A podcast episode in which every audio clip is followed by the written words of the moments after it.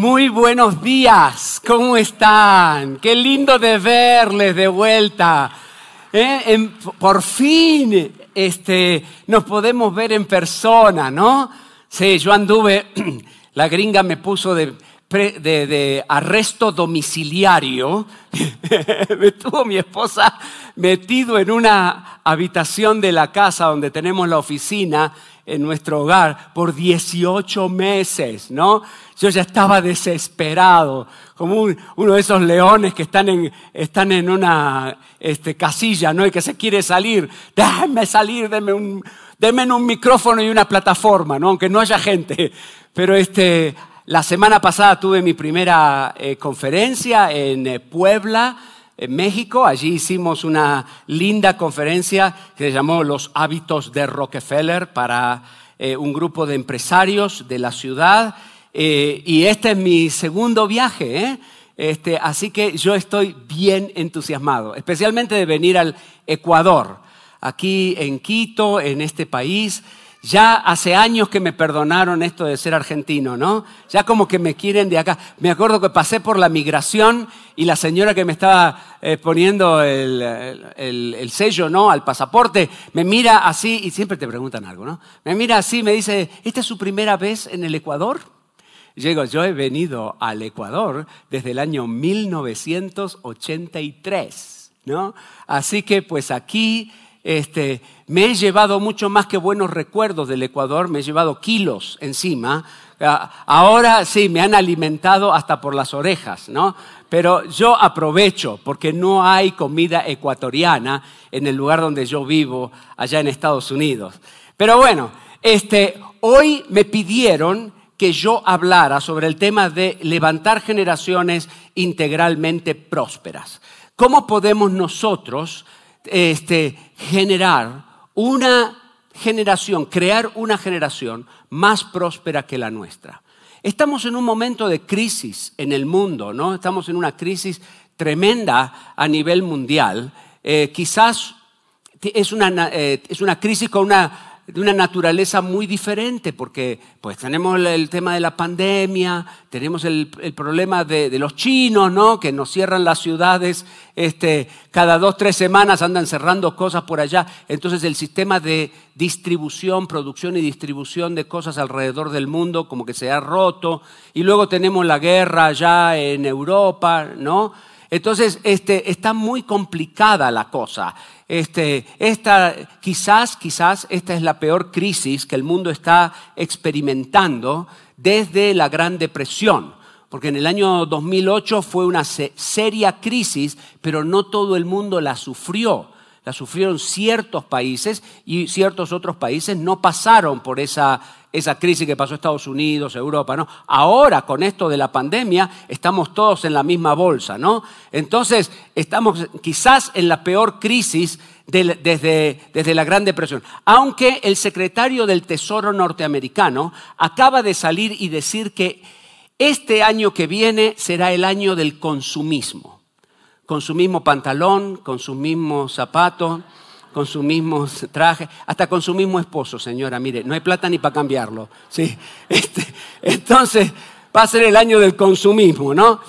Este, hoy quisiera recomendarle un par de materiales. Yo no traigo materiales porque no traje materiales de Estados Unidos. Normalmente cuando traigo una mesa de recursos lo hago porque los libros me permiten darle seguimiento a lo que hablamos en las conferencias, ¿no? Nadie cambia en una conferencia, nadie cambia en un seminario de fin de semana. Las conferencias, los seminarios, los talleres son muy buenos para hacer cambios de paradigma y luego para, para tomar decisiones, pero los cambios toman tiempo y requieren un proceso. Los latinos somos orientados a los sucesos pero los cambios ocurren en los procesos. Entonces, para, hace 20 años atrás descubrimos que para cambiarle a usted, sacarle a usted del suceso y meterle en el proceso, tenemos que traer materiales y de esa manera, si yo puedo poner un libro en su mano, yo me puedo quedar con usted trabajando en las semanas y meses por venir en la aplicación práctica de lo que usted quiere hacer, ¿no? Entonces, yo le voy a recomendar tres libros que la gente de CLC trajo a la mesa de recursos que me parecieron excelentes. Por supuesto, el bestseller de los bestsellers, ¿no? Este, ¿cómo llego a fin de mes? Todavía nos andamos haciendo la pregunta, ¿no? Pero este, eh, este es nuestro, realmente nuestro bestseller de los bestsellers. Hemos vendido el, eh, en estos últimos años mucho más que, eh, cualquier año anterior. ¿no? ahora este año que viene ya me contactaron desde el Paraguay. Todos los chicos del último año de la escuela secundaria del Paraguay, hace ocho años que están estudiando este libro en un curso de todo un año de duración. Este año van a ser 45 mil estudiantes los que vamos a poner a través de este curso. ¿no? Este, en, el, en Guatemala, la universidad privada más grande del país está implementando esto con sus estudiantes nuevos. Este año que viene van a ser 23 mil. Este, y estamos trabajando también con la universidad pública más grande de Guatemala, que se llama San Carlos de Guatemala, y, y ellos van a estar implementando esto con sus 12 mil trabajadores. Entonces, es un fenómeno, esto de cómo llego a fin de mes es un fenómeno. Pero realmente es nuestro libro más completo y muchas de las cosas que voy a decir esta mañana algunas de las cosas van a estar aquí y, algunas de las cosas que no te voy a poder decir esta mañana, porque no nos va a dar el tiempo, ¿no? Tengo como 30 minutos, no, no vamos a poder hacer algunas cosas, no, no voy a tener tiempo. Están ahí en el libro de cómo llego a fin de mes. El otro libro que te quiero recomendar es el libro de La mujer que prospera, La mujer que prospera.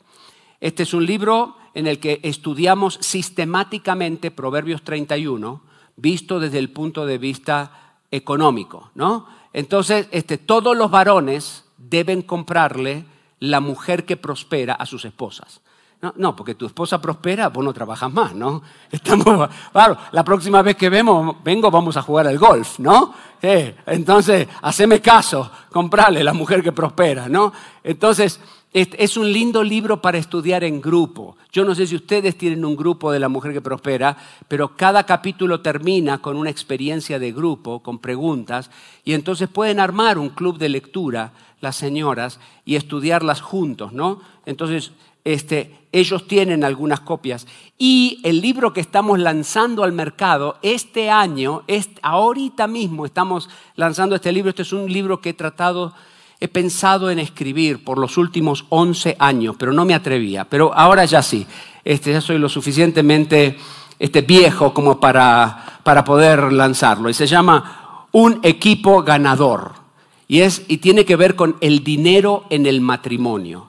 Ahora yo sé que acá en el Ecuador problemas de dinero en el matrimonio no hay pero quizás usted conoce alguna, algún argentino que viva acá en la ciudad y se lo puede comprar de regalo, ¿no? Sí.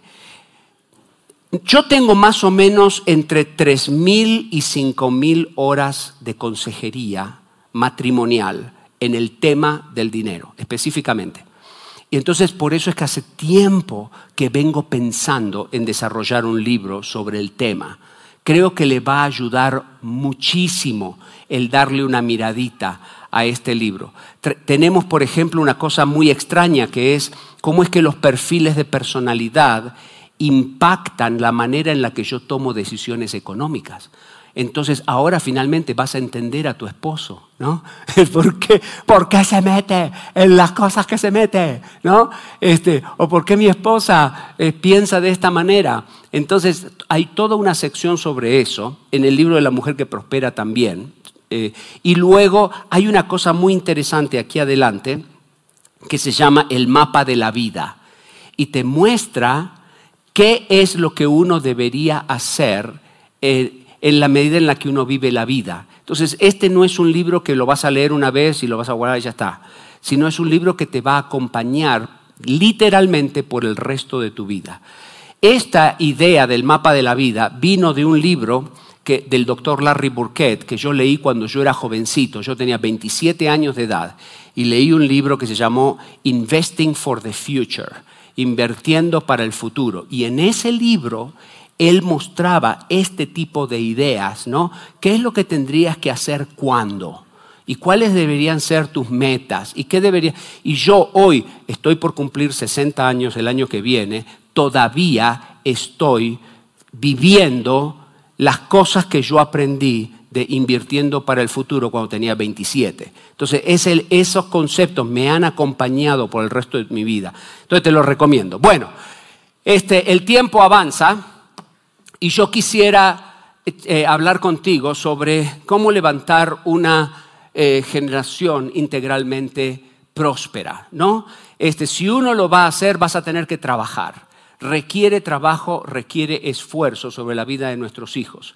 Yo te puedo decir que si me haces caso, te va a funcionar. Te va, te va a funcionar. Yo tengo una nena de, bueno, tiene 32 años, ¿no? Sí. Pero yo le dije, yo le dije a mis, a mis, hijas, ustedes siempre van a ser mis nenas, ¿no? ¿No es cierto? Los varones latinoamericanos así vemos a nuestras hijas, ¿no? Siempre son nuestras nenas.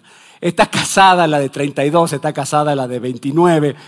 Pero yo veo, tengo un varón de 22 y yo veo cómo ellos ahora piensan, cómo toman decisiones y el lugar donde ellos están económicamente. Y me da envidia, porque cuando yo estaba como ellos, yo era un desastre, un desastre. Pero es que nadie me había enseñado. Ellos, ¿no? yo desde los años 90 que vengo trabajando estas ideas en la vida de mis hijos y eso les ha cambiado la vida y los ha mandado por un lugar muy diferente al que estaba yo cuando yo tenía su edad. ¿no? Entonces, aquí van algunos consejos con respecto a estos de este, crear una generación más próspera que la nuestra.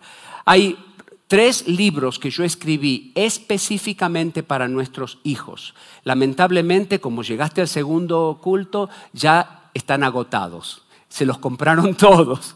Pero los puedes conseguir en las librerías o puedes preguntarle a la gente de CLC cómo conseguirlos. ¿no?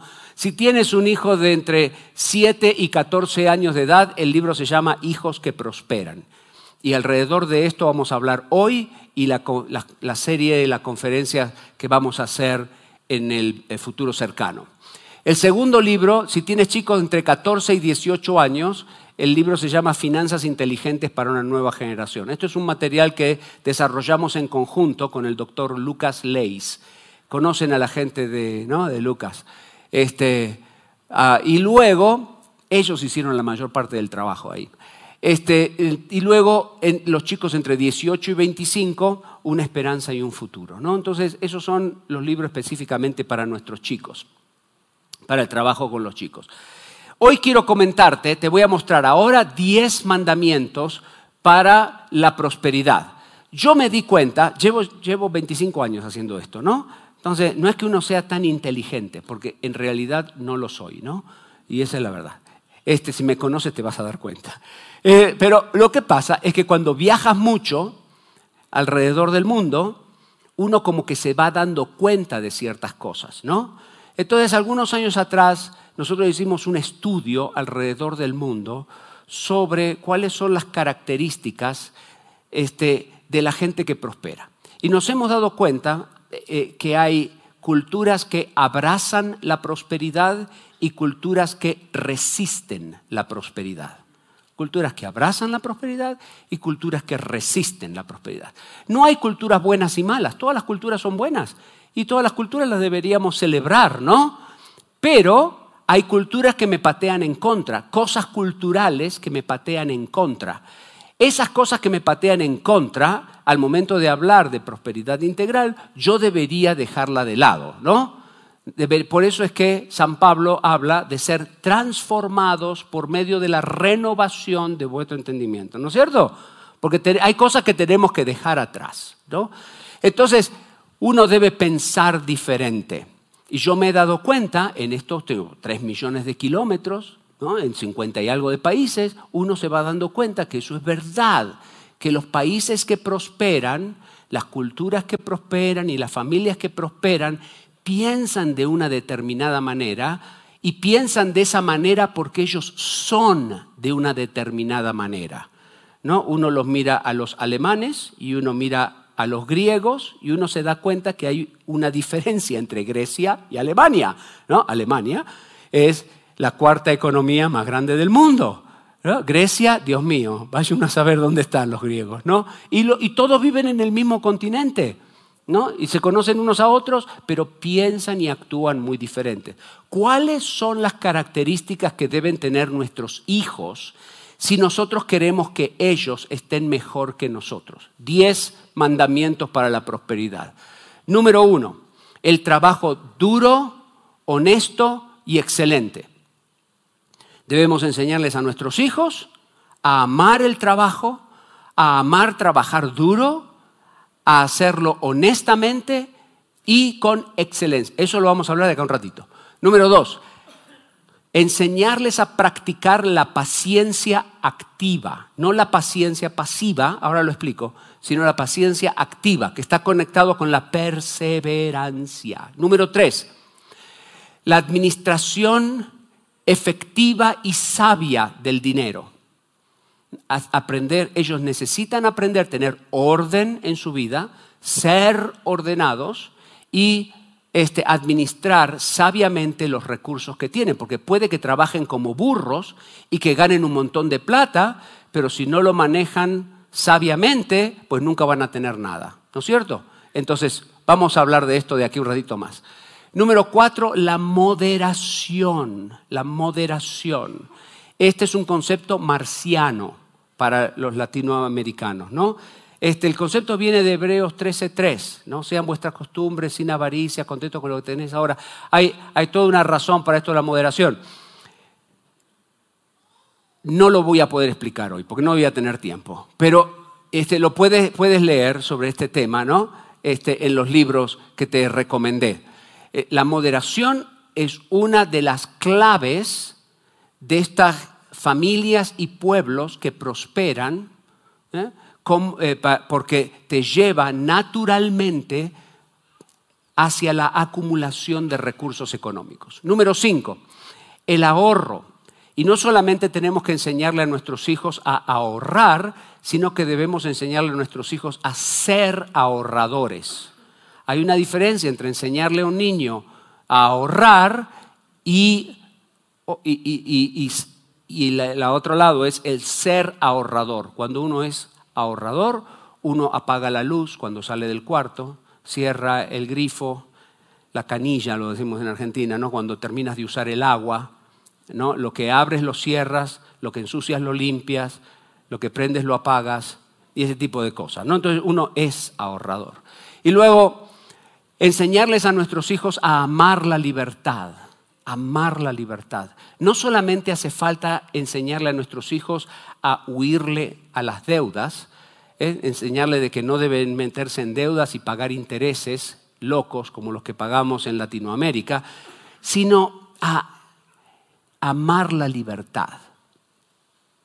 Este, la, la Biblia nos dice que nosotros conoceremos la verdad y la verdad que hará nos hará libre. Sí. Jesús dijo, si el Hijo os libertare, seréis verdaderamente qué? Libres. A mí me parece que a Diosito quiere que nosotros seamos libres, libres. Libres de los acreedores, pero también libres de las cosas. Hay gente que no tiene deudas, pero es esclavo de su casa es esclavo de su negocio, es esclavo de su auto, es esclavo de sus sueños, es esclavo de sus estudios, es esclavo de su familia, esclavo de los hijos. Dios no quiere que seamos esclavos de nada. Él nos quiere libres, ¿no? Entonces, necesitamos enseñarle a nuestros hijos a amar la libertad. Cuando ellos aman la libertad, ellos van a decir más adelante, bueno, mira, quizás no tengo muchas cosas, pero por lo menos no le debo un peso a nadie. Duermo yo tranquilito todas las noches, ¿no? ¿Eh? Y entonces tengo paz. Y yo no soy esclavo de nada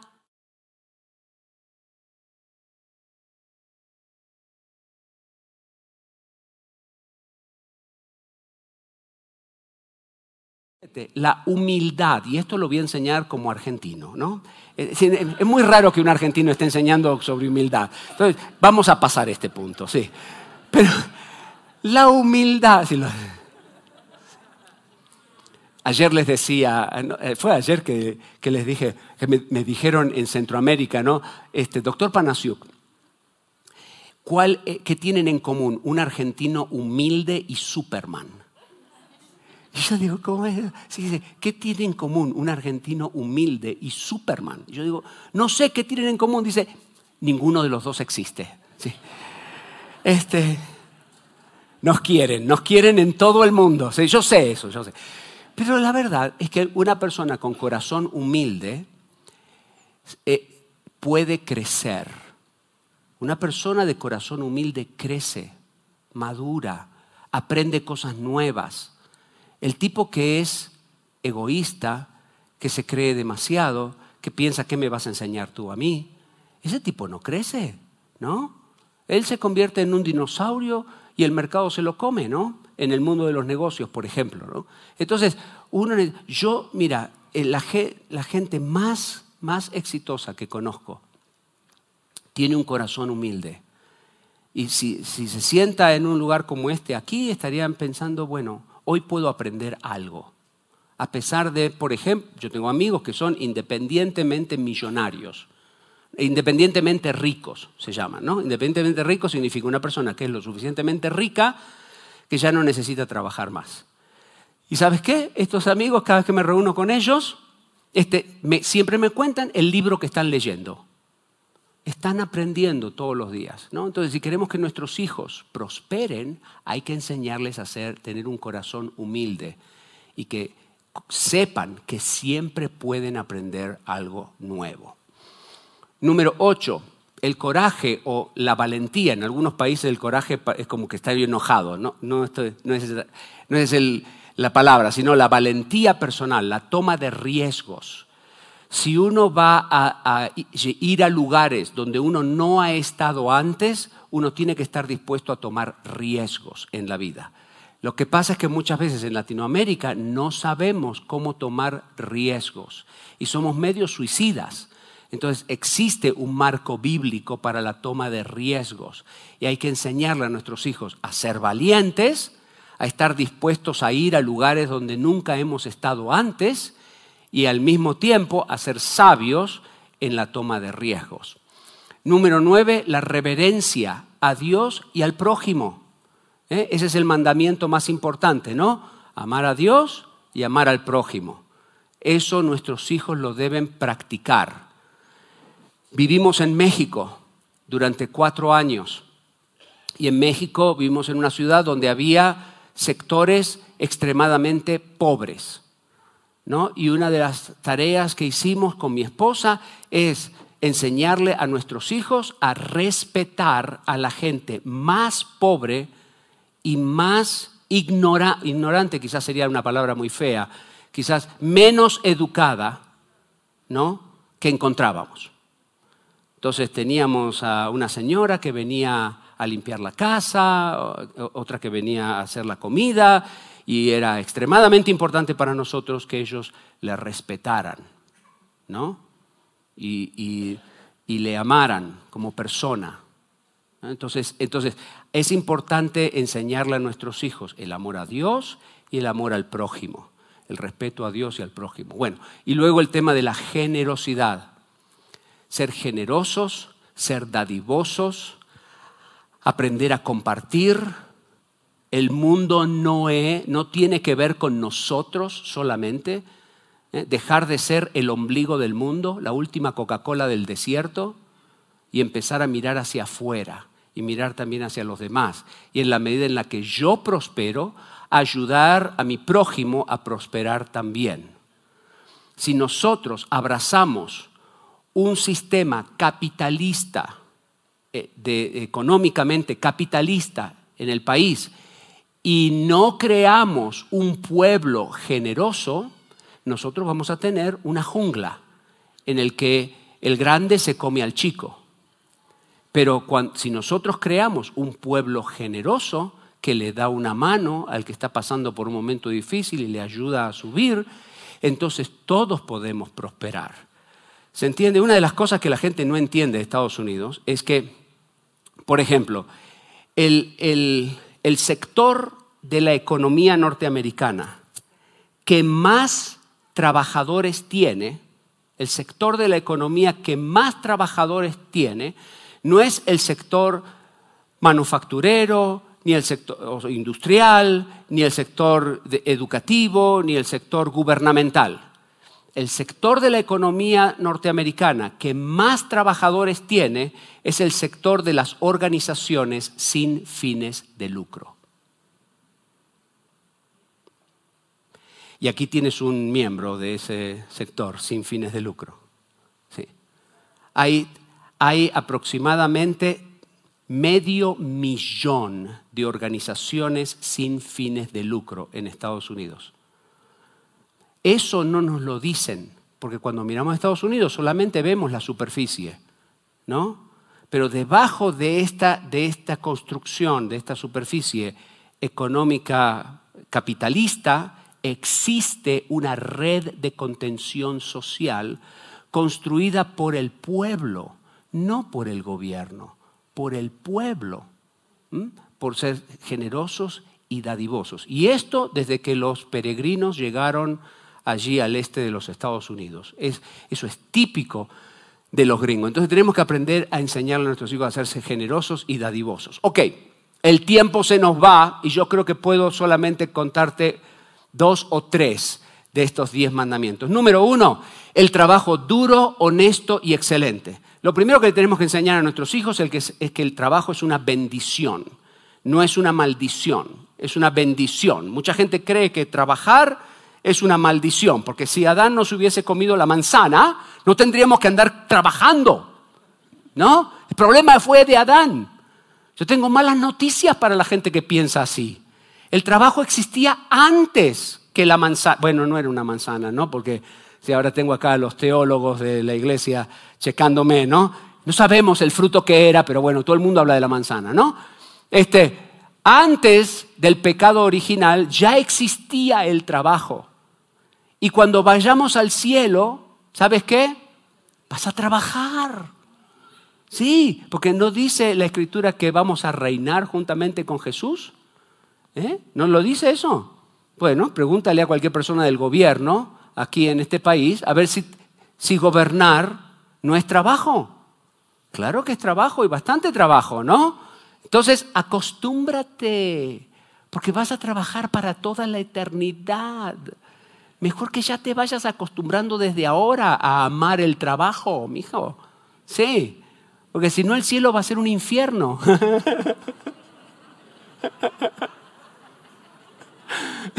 Pero este, tenemos que es cierto, ¿no? Que Dios valora el trabajo. Jesús dijo, mi padre trabaja, ¿no? Y yo trabajo también, ¿no? Hasta el día de hoy mi padre trabaja. ¿Mm? Dios trabajó seis días de la semana y descansó uno. Bueno, ahí hay toda una enseñanza para nosotros, pero Dios trabajó, Jesús trabajó y eso es una gran enseñanza para nosotros. Entonces, el trabajo es una bendición. Todo trabajo honesto es digno. Todo, todo trabajo honesto es digno. ¿No? Si tú, si tú lavas ropa para alguien o si tú limpias una casa, eso es digno. Si tú cocinas para alguien, como esta señora que venía a cocinar a nuestra casa, ese es un trabajo digno, porque es un trabajo honesto. No solamente es un trabajo digno el ser doctor, abogado, ingeniero, todo trabajo honesto es un trabajo digno. Y para nuestros hijos lo más importante no es a ver en qué trabajo van a ganar más dinero. La, pregunta que nosotros nos tenemos que hacer es, ¿cuál es el propósito de vida de mi hijo? ¿Para qué Dios lo diseñó o la diseñó? ¿Cuál es el diseño que tienen ellos? ¿Cuál es la pasión que ellos tienen? Y luego ya van a hacer dinero en cualquier lugar de la, economía donde trabajen, ¿no? Entonces, enseñarles que todo trabajo honesto es trabajo digno, que los trabajos son una bendición y no una maldición. Y luego el trabajo debe hacerse de una manera excelente, ¿no? Excelente. Yo escribí un libro que se, llamó, se llama El hombre más rico del mundo, ¿no? Este, el hombre más rico del mundo, lo conocemos nosotros bastante bien, vivió en Israel hace 3.000 años atrás, ¿eh? tenía una fortuna de 2 millones de millones de dólares. ¿ah? Dos millones de millones. Este, Bill Gates debe tener como 40, 50 mil millones, ¿no? Este, Warren Buffett debe tener 70, 75 mil millones. Carlos Slim quizás tiene 100 mil millones. Pero aquí no estamos hablando de 50 mil, 75 mil o 100 mil. Aquí estamos hablando de 2 millones. Parece que este hombre sabía algo sobre el dinero, ¿no? Entonces lo bueno es que tenemos los escritos de este señor. ¿eh? En, Oriente, en los países orientales, a él lo llaman el rey Suleimán. Nosotros en Occidente lo conocemos con el nombre de Salomón, exactamente. Tenía un salario mínimo vital y móvil de 900 millones de dólares anuales. Ese era su básico, ¿no? Es el salario básico de Salomón. Después venía sí, este, su plan de retiro, sus vacaciones y esas cosas, ¿no? Pero 900 millones de básico. Este, no andaba mal, ¿no? Él, eh, Salomón decía, todo lo que esté en tu mano hacer, hazlo con todo empeño. Entonces, el trabajo que vas a hacer, hazlo con energía, con ganas, con amor, metiendo tu corazón en ese asunto, ¿no? Este, y luego decía, el de manos diligentes gobernará, pero el perezoso será subyugado, oprimido, ¿no? Este, ah, dominado. Si nosotros queremos que este, nuestros hijos estén eh, gobernando, sea una empresa, sea en el gobierno, sea en diferentes lugares, hay que enseñarles a ser diligentes. No dejar para mañana lo que se puede hacer hoy. Hacer las cosas y hacerlas bien. Y hacerlas con excelencia. Cuando yo me fui a Estados Unidos tenía 22 años de edad y caí en una corporación que tenía un presupuesto anual de 100 millones de dólares. ¿No? Entonces tú eres un jovencito y te caes en un lugar así, ¿no? Y eso te impacta la vida. Entonces yo trabajé para ellos y eventualmente me convertí en uno de sus ejecutivos. Entonces un día al presidente, el liderazgo de la organización decidió hacer un taller sobre excelencia. Excelencia. Entonces nos tomó a todos los ejecutivos, nos llevaron a una sala de reuniones, con una mesa así bien larga, y nos trajeron a esta señora que nos dio un taller de varias horas sobre el tema de la excelencia. No me acuerdo nada de lo que dijeron. Nada, nada, la verdad que no me acuerdo. Lo único que me acuerdo es cómo esta mujer empezó el taller. Ella nos tenía sentados a todos, ¿no? Todos los ejecutivos de esta cosa que era un monstruo, ¿no? Y ella nos miró así y nos dijo, muy bueno no es suficiente cuando excelente es lo que se espera. Y luego nos volvió a mirar y nos volvió a repetir, muy bueno no es suficiente cuando excelente es lo que se espera.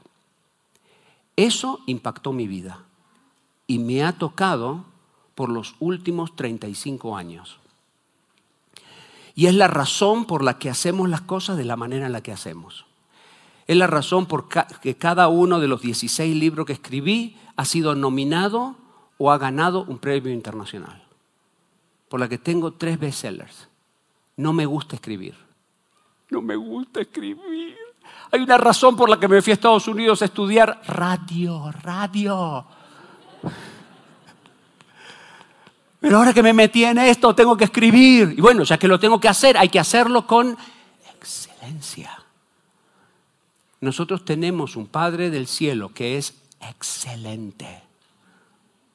Nos metimos en unas cuevas con mi familia, unos amigos míos en, en New Mexico, en el estado de New Mexico. Hay unas cuevas increíbles, profundas y nos metimos allí en esas cavernas, todas iluminadas, que llegamos allá a lo profundo de la caverna y estaba iluminada una sala así grande como esta, llena de piedras de todos colores, brillantes, ¿no? una cosa, una belleza absolutamente increíble. Y, mi esposa me dice, mira, Dios creó esto y por miles y miles y miles y miles de años nadie lo sabía. Y sin embargo, Él lo hizo con excelencia. Nadie lo vio, pero Él lo hizo con excelencia. Nosotros debemos reflejar el carácter de nuestro Padre que está en los cielos en todo lo que hacemos. Tú tienes un taller mecánico, tu taller mecánico tiene que ser el mejor de la ciudad.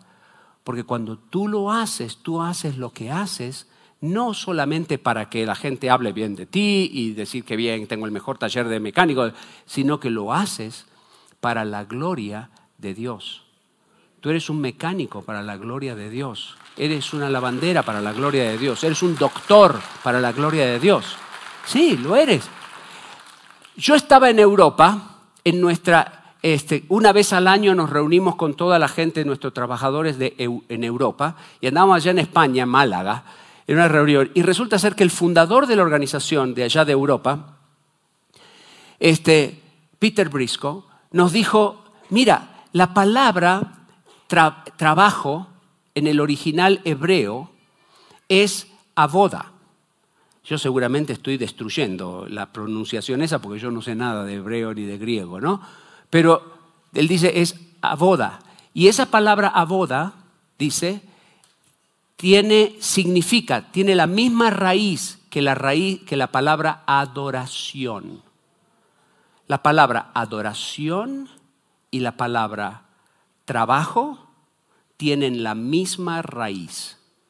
¿Qué significa eso? Eso significa que mi trabajo es mi adoración a Dios todos los días, de lunes a viernes, lo que yo hago. Adoración no es algo que tú haces los domingos a la mañana cuando vienes aquí al templo. Adoración también es algo que tú haces de lunes a viernes cuando tú cortas el cabello de alguien, cuando tú le arreglas algo a alguien, cuando tú compras, cuando tú vendes, cuando tú funcionas en el lugar donde tú estás. Tu, llamado es tu vocación y tu trabajo es tu adoración. ¿eh? Vocación viene de la palabra boca, que significa llamado. Cada uno de nosotros tiene un llamado, un propósito de vida, una razón por la que estamos en este mundo, ¿no? Y entonces nuestro trabajo, nuestro llamado es nuestra vocación, nuestro trabajo es nuestra adoración. Debemos hacer nuestro trabajo con excelencia porque es la expresión de nuestra adoración a Dios. Entonces, ok, no tengo mucho, no tengo mucho tiempo para ir en profundidad sobre esto, pero en la aplicación práctica, no les des a tus hijos algo por nada. ¿Quieres enseñarles a amar el trabajo? Dales trabajo. Desde que los chicos aprenden a contar, cuando el, niño o la niña aprende a contar, ese es el momento de sentarte y preguntar, ¿tú quieres, quieres tener tu propio dinero para poder ir al, mercado y comprar lo que tú quieres?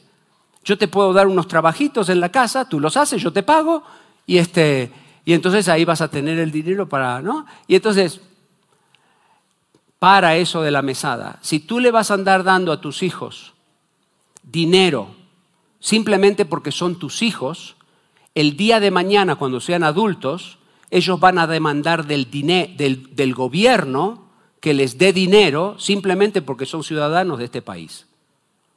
Y así no prosperamos. ¿Eh? Y así no funciona la vida.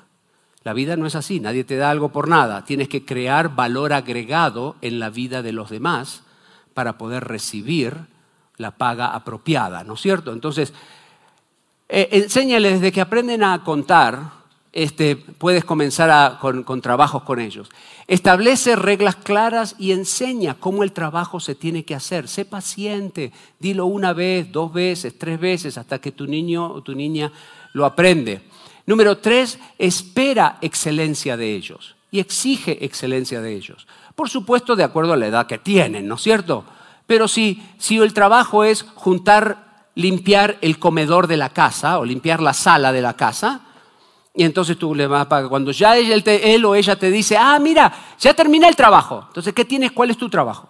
Tienes que ir, tienes que checar y tienes que decir, ah, mira, ahí todavía hay un juguete debajo de la, debajo de la silla y hay esta, este papel allá debajo de la mesa y, eh, hay un pedazo, una ropa ahí en el gozo. No lo toques, no lo toques. Solamente apunta a lo que se tiene que arreglar y te vas. Cuando termina el trabajo, ¿qué haces?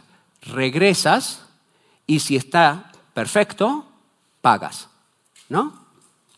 Hazme caso. Vas a tener que hacer una cosa como esta por tres o cuatro años.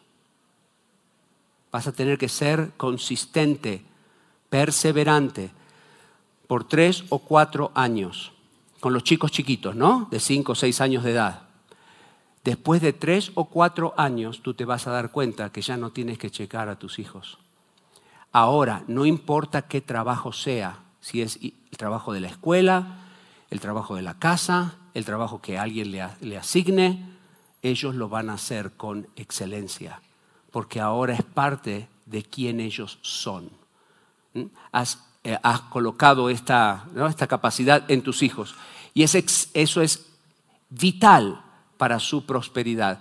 Y finalmente, no seas un déspota. ¿no? Mira el ganar el dinero como un juego, ¿no? no como un sufrimiento diario. Ok, muy bien. Número dos, la paciencia activa, la perseverancia. La gente más exitosa que yo conozco son perseverantes perseveran a través de la dificultad. Santiago capítulo 1, verso 3 dice, la prueba de nuestra fe produce, y, la, la Santa Reina Valera revisada de 1960, dice, la prueba de nuestra fe produce paciencia. Los jóvenes ya usan otra versión, ¿no es cierto?, de la Biblia. Nosotros, nosotros crecimos con la Reina Valera, ¿no? Los chicos más jóvenes ya usan otras versiones. Las nuevas versiones ya no, no traducen paciencia, no traducen paciencia. Porque la palabra upomeno, que es la palabra griega que está detrás de la palabra paciencia, ahora sabemos, con la tecnología y todo esto, ¿no? las investigaciones, ahora sabemos que habla de paciencia activa y no paciencia pasiva. La paciencia pasiva es la paciencia que dice, y bueno, hay que tener paciencia. Aquí estamos en la cola y ya llegará el momento. No, eso no es lo que está hablando. Está hablando de la paciencia de deportista ¿no? Que todos los santos días se levanta temprano, hace sus ejercicios, va, come, luego hace este, algo de natación, levanta pesas y todo eso, porque se está preparando para los Juegos Olímpicos de aquí a un año y medio. Entonces, al final del, al final del día, a este joven deportista le duele hasta el apellido. ¿No? Sí, pero ese dolor tiene una razón de ser. Ese dolor tiene la razón de ser de hacerlo más fuerte, exacto. Entonces, él va a perseverar a través del tiempo para llegar a las Olimpiadas. Esa es la idea de Upomeno en, primera, eh, en Santiago 1.3. Entonces, las nuevas versiones ahora traducen perseverancia. La gente más exitosa que yo conozco en el mundo es perseverante.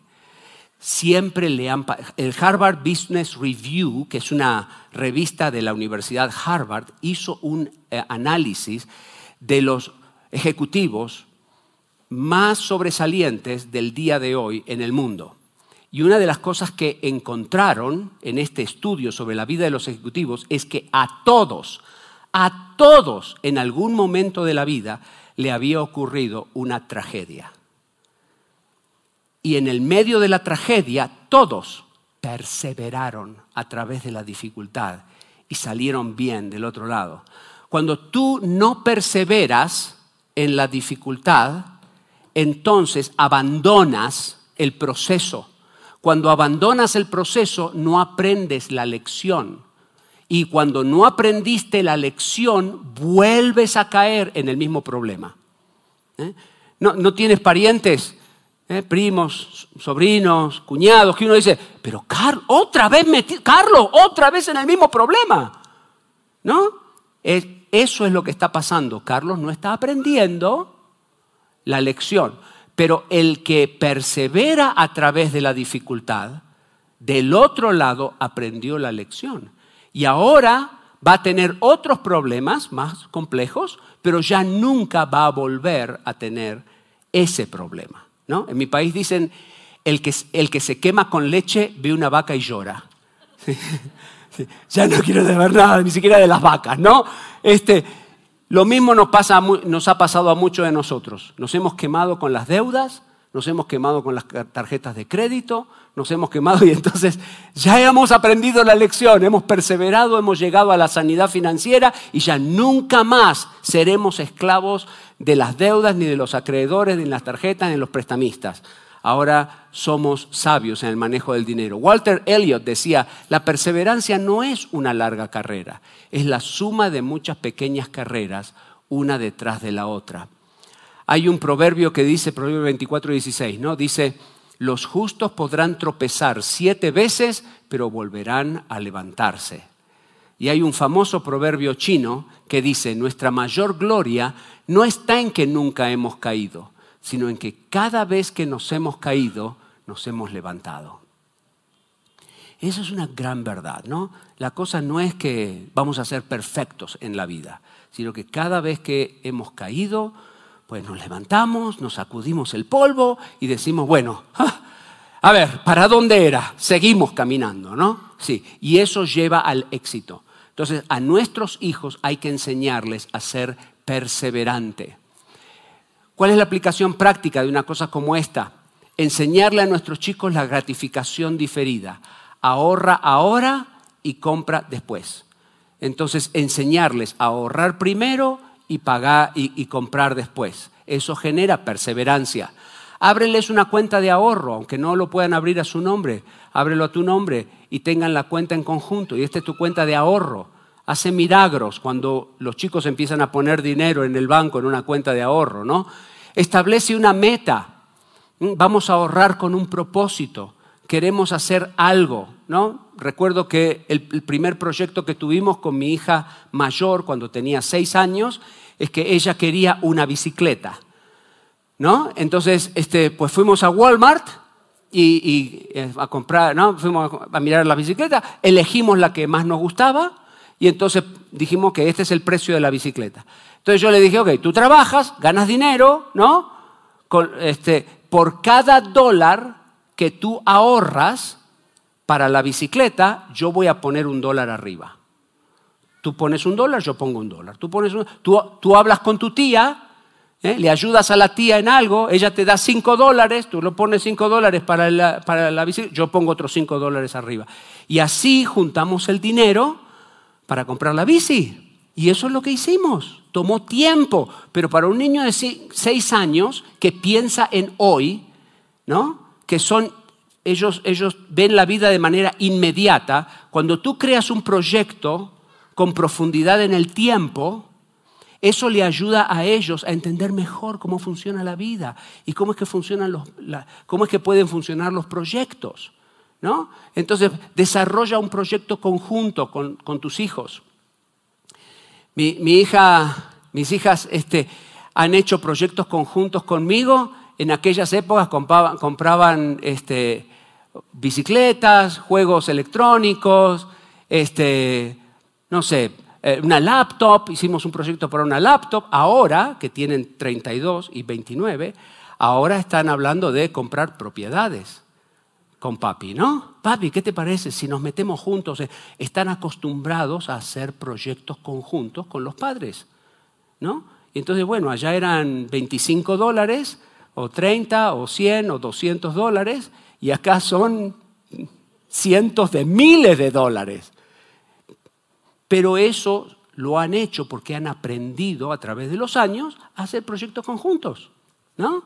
En vez de decir, eh, cómprame un terreno, para que me pueda construir mi casa. No es así. Nunca han pensado así. En la universidad, la universidad, 32 mil dólares al año cuesta la universidad en Estados Unidos, ¿no? Te lo regalo. Este, pero nosotros no tenemos ni un dólar de deuda y pasamos a cuatro personas por la universidad. en mi casa. Y lo, hemos hecho de esa manera, como un proyecto conjunto.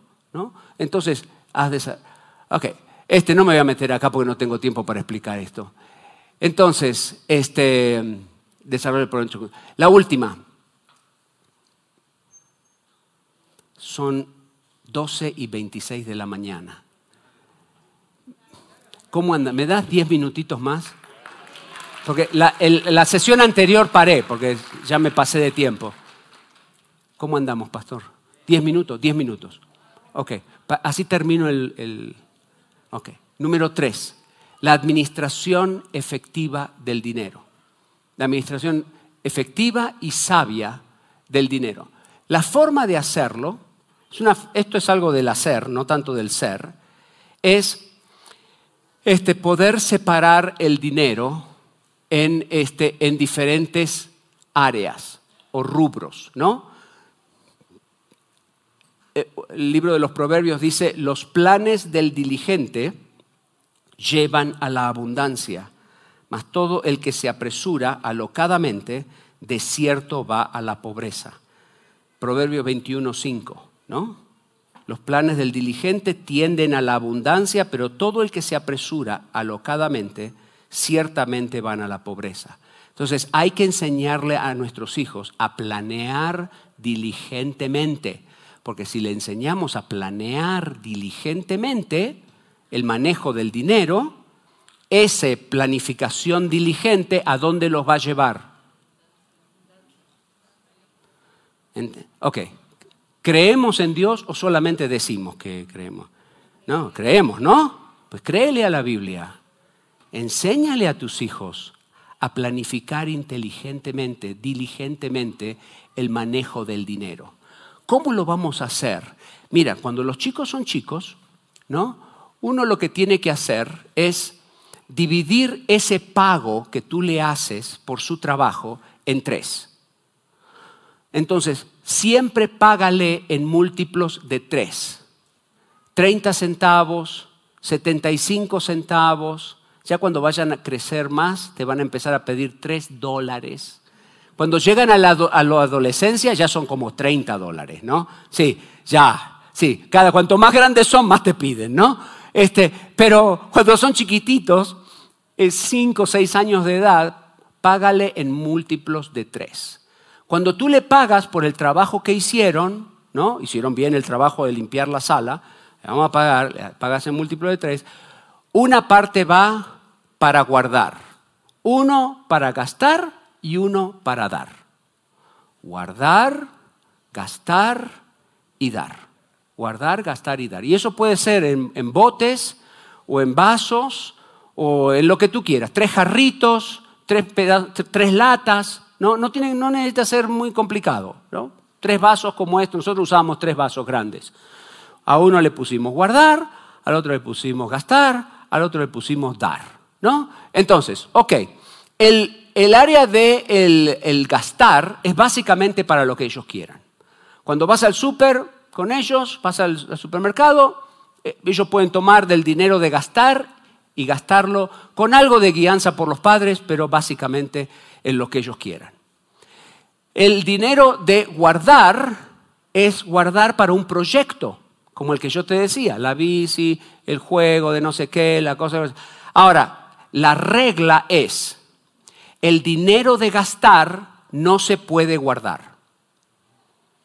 Está prohibido guardar el, el, dinero de gastar. Mi hija mayor era muy ahorrativa, ella se quería guardar el dinero de gastar, nunca lo dejábamos.